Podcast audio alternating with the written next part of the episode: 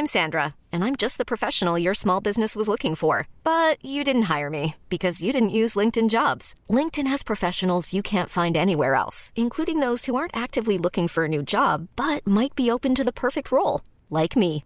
In a given month, over 70% of LinkedIn users don't visit other leading job sites. So if you're not looking on LinkedIn, you'll miss out on great candidates like Sandra. Start hiring professionals like a professional. Post your free job on linkedin.com/achieve today. Hey, I'm Ryan Reynolds. Recently, I asked Mint Mobile's legal team if big wireless companies are allowed to raise prices due to inflation. They said yes. And then when I asked if raising prices technically violates those onerous two-year contracts, they said, "What the f*** are you talking about? You insane Hollywood ass." So to recap, we're cutting the price of Mint Unlimited from $30 a month to just $15 a month. Give it a try at mintmobile.com slash switch. $45 upfront for three months plus taxes and fees. Promo rate for new customers for limited time. Unlimited more than 40 gigabytes per month. Slows. Full terms at mintmobile.com.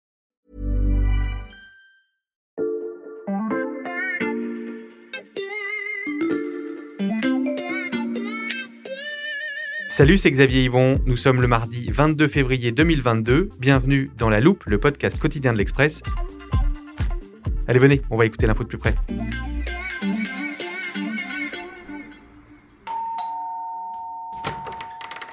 Bonsoir, bienvenue. Vous avez hésité à venir à ce dîner. Vas-y, installe-toi, je t'en prie, tout le monde est déjà installé. à Le collègue qui vous a invité est sympa, mais vous ne connaissez pas grand monde. Et puis finalement, vous ne le regrettez pas. Il y a une bonne ambiance, les conversations sont intéressantes. Votre voisine de droite vous parle de son métier. Et là, elle prononce cette phrase. Non, mais ce qui est sûr, c'est que le quantique, ça va tout changer. Quelqu'un veut du champagne? Dans ce cas de figure, vous avez deux options. La première, c'est de prendre votre air le plus sûr de vous et d'acquiescer en espérant qu'on change vite de conversation. Et la deuxième, c'est d'admettre que vous n'y avez jamais rien compris, au risque de casser un peu l'ambiance. Enfin ça, c'était jusqu'à maintenant.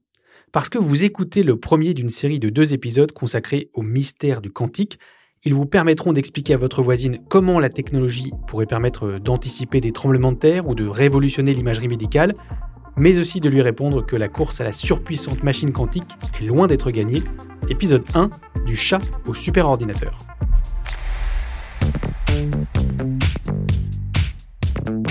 Je veux pas vous faire peur, mais enfin, il y a une phrase célèbre qui dit que si on croit avoir compris la mécanique quantique, c'est qu'en fait on ne la comprend pas. Ok, tu nous mets dans l'ambiance Sébastien. Je sais que tu ne recules devant aucun exercice de pédagogie. Salut Salut Sébastien Julien du service Sciences de l'Express, tu suis de près les avancées permises par le quantique et tu ne seras pas seul pour ces deux épisodes. Je vous présente Olivier Ezrati. Bonjour. Bonjour. Vous êtes consultant, auteur du blog Opinion Libre et l'un des plus fins spécialistes du sujet dont on va parler aujourd'hui.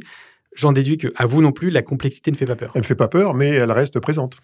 Ça fait quatre ans que je travaille sur le sujet et j'ai pas encore tout compris et je prétendrai jamais avoir tout compris. D'ailleurs, même les plus grands physiciens que je connais admettent ne pas tout comprendre de la physique quantique. Donc, euh, ça reste un, un environnement euh, de science, mais aussi d'un peu de mystère. Bon, avec vous deux, on a quand même mis toutes les chances de notre côté.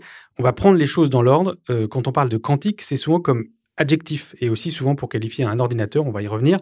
Mais on entend aussi parfois parler du quantique de manière plus générale. Alors, messieurs, c'est quoi? Ce qu'on appelle quantique, c'est, euh, ça fait référence aux propriétés de la matière euh, qui se manifestent à l'échelle nanoscopique, c'est-à-dire l'échelle en gros des atomes, des électrons, des photons, qui sont les unités d'énergie et de matière les plus fines qu'on manipule de manière assez courante. Et il se trouve qu'à cette échelle-là, les propriétés de ces objets ne sont pas du tout les mêmes que les objets physiques, la table, le micro et les objets qui nous entourent, même nous-mêmes en tant qu'objets physiques. Et à savoir que ces objets-là, ils ont des propriétés discontinues, notamment en termes d'énergie.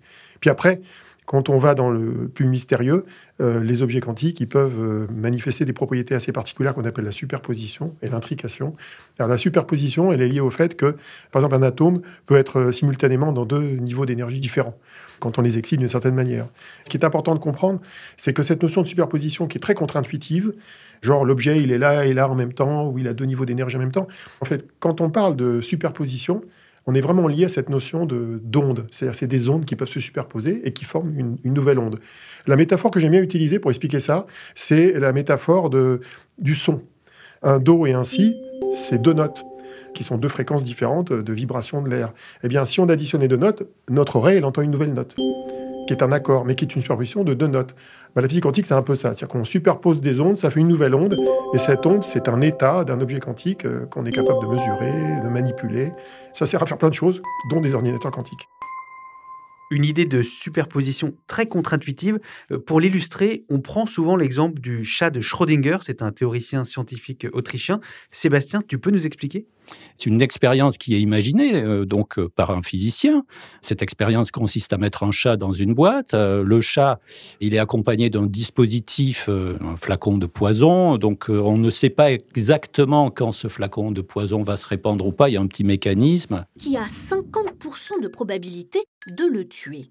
Si on applique les lois de la physique quantique, tant qu'on n'ouvre pas la boîte pour observer Fripon précisément, on doit admettre qu'il est à la fois au point A, disons la vie, et au point B, la mort. Et donc, en fait, cette expérience-là, quelque part, elle sert à montrer euh, bah, les propriétés dont tu parlais euh, là, ou en tout cas à les expliquer de manière simple, c'est-à-dire qu'à un niveau de l'atome, les règles de la physique sont différentes, donc effectivement, on peut être dans deux états à la fois, donc bah, là, le chat peut être vivant et mort à la fois. Les scientifiques donc sont face à ça, face à ces règles physiques qui sont différentes. Et quand même, le chat de Schrödinger, il explique quand même euh, un petit peu ça. Si je comprends bien ce que vous nous avez expliqué, la physique quantique explique des propriétés des atomes qui peuvent sembler difficiles à appréhender dans nos vies, euh, à un niveau macroscopique. Et comment on applique ça à un ordinateur?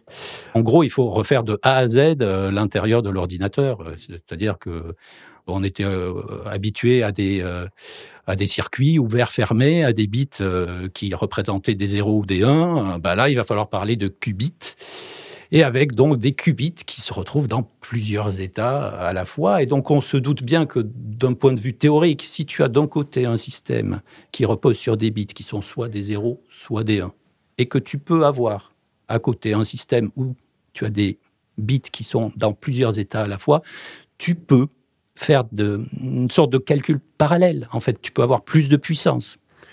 Donc la question, c'est comment on crée des algorithmes qui tirent parti de la manipulation de cette grande richesse d'informations pendant le calcul pour que le résultat simple qui en ressort à la sortie soit utile. Un ordinateur à la puissance de calcul donc exponentielle, mais qui n'aurait pas grand-chose à voir avec celui qui est posé sur votre bureau.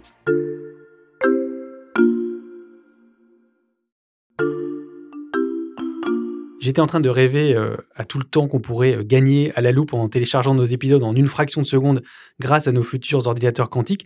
Mais je vois à votre tête, Olivier Esrati, que ça risque pas de se passer comme ça. Ah, pas du tout. En fait, euh, l'ordinateur quantique est censé apporter une puissance de calcul pour résoudre certains problèmes, mais la quasi-totalité des, calculs qui sont réalisés aujourd'hui dans nos laptops, euh, dans nos smartphones ou même dans le cloud euh, ne sont pas destinés à être remplacés par des calculateurs quantiques, en fait. Compresser une vidéo euh, pour la vidéo à la demande, gérer vos mails, gérer tous vos réseaux sociaux, votre TikTok, tout ça, ça continuera à être géré par des machines classiques. L'ordinateur quantique, il va être là pour gérer des problèmes qu'on ne sait pas résoudre avec des machines classiques. Et il va ressembler à quoi? Très bonne question, ça dépend. Euh, ça dépend du type de qubit qu'on va utiliser. Si par exemple ce sont des photons, euh, ça va être une, une armoire qui tient dans un rack, hein, l'équivalent d'un rack de data center, c'est-à-dire un truc qui fait à peu près 90 euh, cm de large, 1m80 de haut. Les plus gros ordinateurs quantiques aujourd'hui qui sont produits en termes de taille, ce sont des cubes qui font à peu près 3 mètres de côté.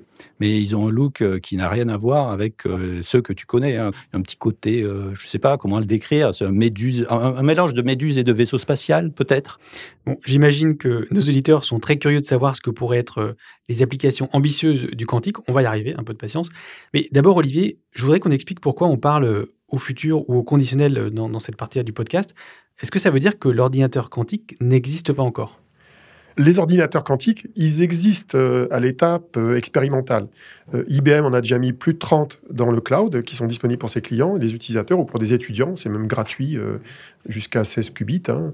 Google en a plusieurs dans ses laboratoires. vous avez plein de startups, Rigetti, IonQ. C'est pas des noms très connus du grand public. Hein. En France, des sociétés comme Candela, comme Pascal. Il y a tout un tas de sociétés qui ont des machines qui, dans certains cas, existent déjà.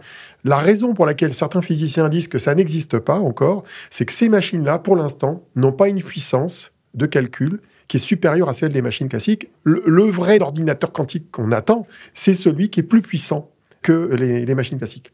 Une société comme D-Wave a eu son moment de gloire il y a quelques années en commercialisant des ordinateurs dits quantiques euh, à des sociétés Sauf que bah, les, chercheurs qui sont spécialistes de ce domaine, euh, ils sont vite montés au plafond. Ils ont dit mais pas du tout, c'est pas du tout des machines quantiques. Elles sont vendues comme telles, mais euh, vraiment, elles ne correspondent pas aux critères des machines quantiques.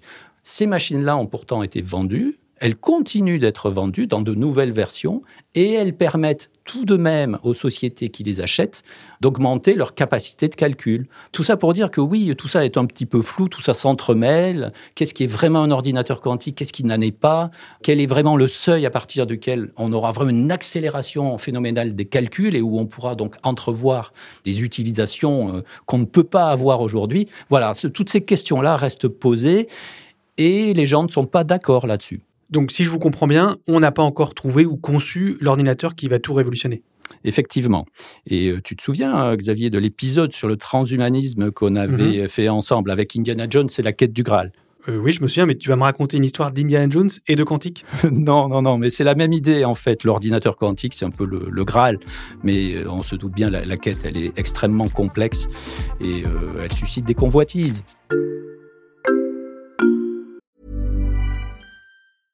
I'm Sandra, and I'm just the professional your small business was looking for. But you didn't hire me because you didn't use LinkedIn jobs. LinkedIn has professionals you can't find anywhere else, including those who aren't actively looking for a new job but might be open to the perfect role, like me.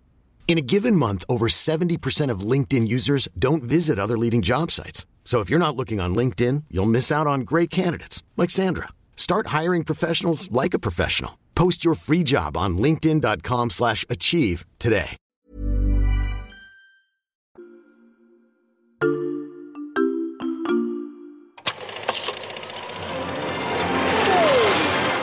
Has conquered the heavens, broken the sound barrier, reached out for the moon.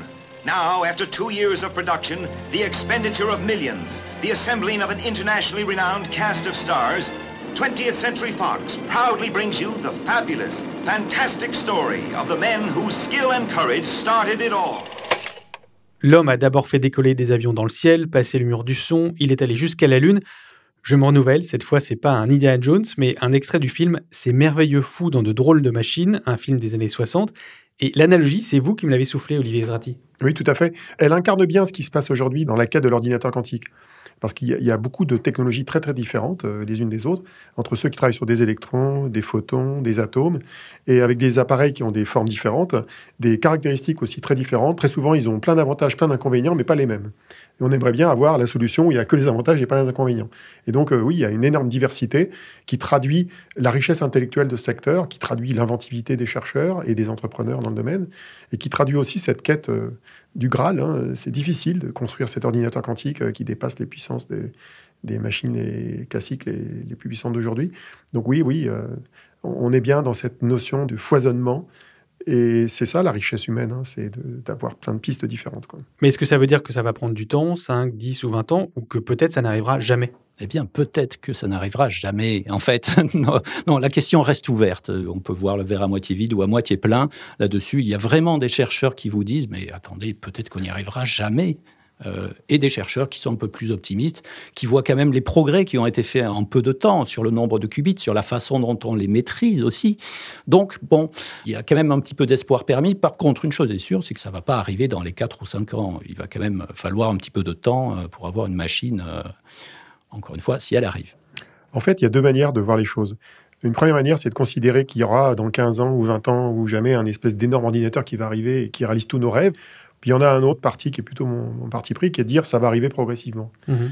C'est-à-dire qu'il n'est pas impossible, je dirais même c'est très plausible, que dans les quelques années qui viennent, y compris avec Pascal qu'on a déjà cité, on ait des machines qui soient capables de faire des choses pas forcément extraordinaires par rapport au supercalculateur, mais qui permettent de le faire par exemple avec moins d'énergie, avec moins de place, peut-être plus efficacement, ou permettent de trouver des solutions plus élégantes à des problèmes mathématiques complexes. Et petit à petit, la puissance de ces machines va augmenter au point effectivement de dépasser ce qu'on fait de mieux avec les machines classiques. Donc tout le monde cherche à gravir la montagne qui est euh, l'ordinateur quantique en passant par des voies différentes. Euh, vous parlez d'obstacles scientifiques et technologiques. Quels sont-ils? Alors, les obstacles scientifiques, ils sont de maîtriser ces fameux qubits. Ces objets quantiques, qui sont les qubits, sont des objets fragiles, en gros.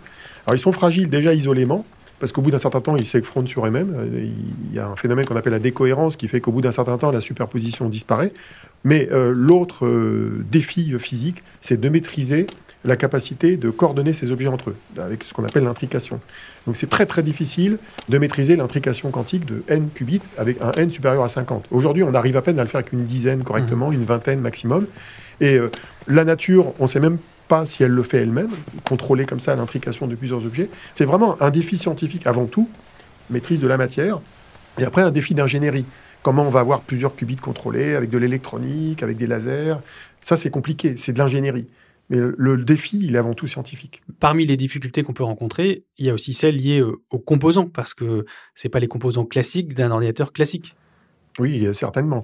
Alors, ça dépend du type de qubit encore, mais par exemple, euh, pour créer des qubits avec des photons, il faut des sources de photons de très bonne qualité.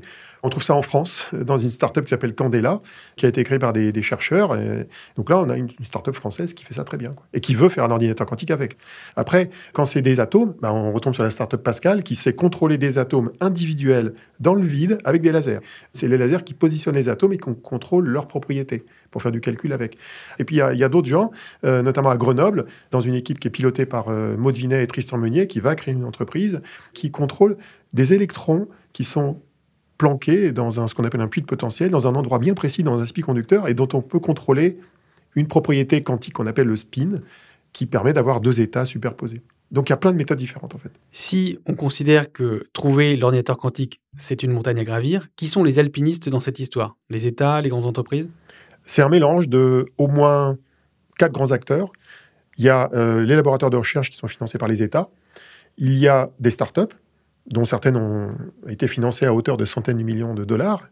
Et puis il y a les grandes entreprises du secteur qui sont euh, les Google, les IBM, les Intel, les Microsoft, qui investissent beaucoup d'argent pour mettre au point ces ordinateurs-là et, et pour les mettre à disposition des clients dans le cloud, comme ce que fait Amazon aujourd'hui. Et les entreprises utilisatrices, évidemment, qui sont souvent des pionnières dans l'automobile, dans la finance, dans la santé, qui expérimentent des algorithmes, qui travaillent avec les acteurs qu'on vient de citer, et qui se mettent le pied à l'étrier et essayent de voir qu'est-ce qu'on peut obtenir de ces machines-là. En triplant notre effort financier annuel, nous rejoignons d'ores et déjà le trio de tête des nations quantiques. Et avec l'investissement que nous décidons aujourd'hui collectivement, nous décidons de nous mettre sur le podium mondial en termes de financement d'investissement, en termes de quantique. L'annonce du plan quantique par euh, Emmanuel Macron date de janvier 2021. Euh, comment se positionne la France aujourd'hui? Bah, la France, se positionne comme un pays euh, moderne qui veut avoir sa part du gâteau, mais dans le concert européen. Il ne faut pas isoler la France de l'Europe. Alors, le problème, c'est que l'Europe est fragmentée, évidemment. Mais l'Europe, collectivement, quand on met l'Allemagne, les Pays-Bas, les pays nordiques, ça représente quand même un effort d'investissement dans les technologies quantiques, aussi bien dans l'effort public que pour une partie dans le privé, qui est à peu près équivalent à l'effort américain et l'effort chinois. Donc on n'a pas à rougir. Alors la France toute seule, évidemment, ne sera jamais grande comme les autres pays. par contre, on a de bons chercheurs, comme on dit d'habitude. On a des startups qui ont fait des choix technologiques que je qualifierais d'originaux et de hardis, qui permettraient de faire la différence avec les Américains notamment. Et on a un écosystème qui est en train de se développer. Euh, juste quand même un, petit bémol, euh, parce que quand on interviewe euh, bah, certaines startups françaises, bah, Pascal par exemple, ils sont très inquiets quand même de l'écart de financement dont ils peuvent disposer eux euh, par rapport à leurs concurrents. Euh, donc moi, je me souviens très bien chez Pascal, c'était un petit peu après la dernière, enfin une des dernières levées de fonds qu'ils avaient effectuées. Je crois que c'était 25 millions d'euros. À ce moment-là, ils constataient que l'un de leurs concurrents américains était entré en bourse euh, quelque temps avant, que cette société était valorisée déjà 2 milliards de dollars et que sur le compte en banque, grosso modo, de cette société, il y avait peut-être 600 millions de, dollars. Un deuxième exemple, peut-être, qui nous vient de la Chine. la Chine a publié euh, via ses chercheurs euh, donc une étude euh, sur la suprématie quantique. Donc l'idée, c'était de démontrer que dans un cas particulier, en utilisant une machine quantique, là basée sur des photons, on pouvait vraiment accélérer le calcul. Donc très bien, ils font leur étude. Cette étude, pour qu'elle soit publiée, il faut qu'elle soit revue par les pairs. Donc, ça veut dire que ben, euh, votre papier, est revu par des scientifiques. Ces scientifiques vous demandent d'apporter des précisions, par exemple, ou de refaire des calculs. Là, en l'occurrence, il s'agissait de refaire des calculs pour justement préciser deux ou trois choses. Les équipes chinoises ont refait ces calculs, mais en disposant de moyens financiers très importants. C'est-à-dire que tout de suite, on leur a fait un chèque, paf, un chèque à six chiffres, paraît-il. Bon, 400 000 dollars, oui. voilà. Et donc l'idée, bah, c'était, bah, vous me refaites les calculs, tac, tac, et puis pof, c'est publié, etc. Ce genre de choses est a priori difficilement envisageable ici en Europe. Voilà. Donc peut-être quand même un écart de moyens qui fait que même si on a des solutions originales, même si on a des gens motivés, même si on a des chercheurs top niveau, ah bah, peut-être qu'au final, la course, on pourrait se faire distancer aussi. Mais est-ce qu'on sait justement aujourd'hui qui est le mieux placé pour gagner cette course? C'est compliqué, il y a plusieurs technologies euh, qui sont euh, en concurrence. Donc, ce que je dis juste, c'est que les financements, à un moment donné, vont compter. Il y a peu de différence en termes de financement de la recherche quand on parle l'Europe, les États-Unis et la Chine.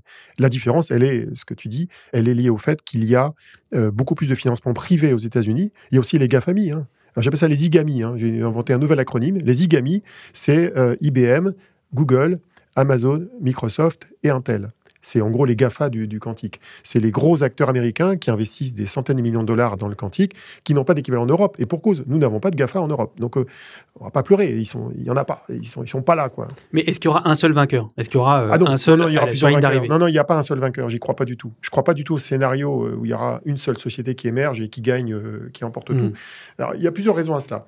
La première, elle est liée au fait que pour gagner la bataille du quantique, il faut maîtriser plusieurs technologies. Et très souvent, les IGAMI que je viens de citer, ils n'en maîtrisent qu'une seule. Il faut savoir que pour gagner la bataille des technologies quantiques au sens large du terme, il faudra maîtriser d'un côté des technologies de calcul, d'un autre côté, il faut maîtriser des technologies de communication, qui sont plutôt à base de photons.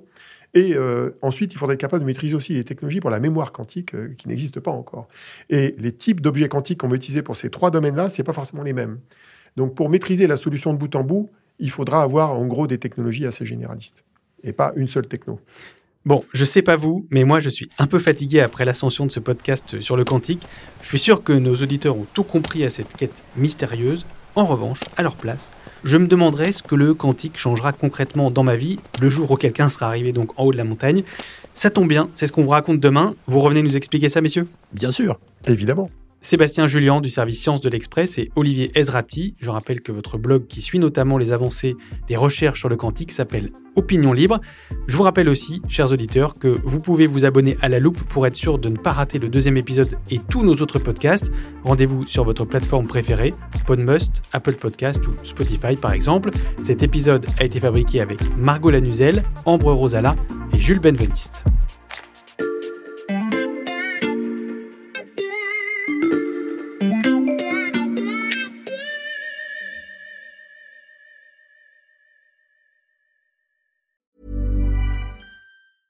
Hey, it's Danny Pellegrino from Everything Iconic. Ready to upgrade your style game without blowing your budget? Check out Quince. They've got all the good stuff shirts and polos, activewear, and fine leather goods, all at 50 to 80% less than other high end brands. And the best part? They're all about safe, ethical, and responsible manufacturing. Get that luxury vibe without the luxury price tag. Hit up quince.com slash upgrade for free shipping and 365 day returns on your next order. That's quince.com slash upgrade. It's the Kia Summer Sticker Sales Event, so give your friends something to look at, like a B&B with an ocean view, an endless field of wildflowers, or a sunset that needs no filter. Make this a summer to share and save with a capable Kia SUV or powerful sedan. See your local Kia dealer or visit kia.com to learn more. Kia, movement that inspires. Call 800 334 Kia for details. Always drive safely. Sale applies to purchase of specially tagged 2024 vehicles only. Quantities are limited. Must take delivery by 7824.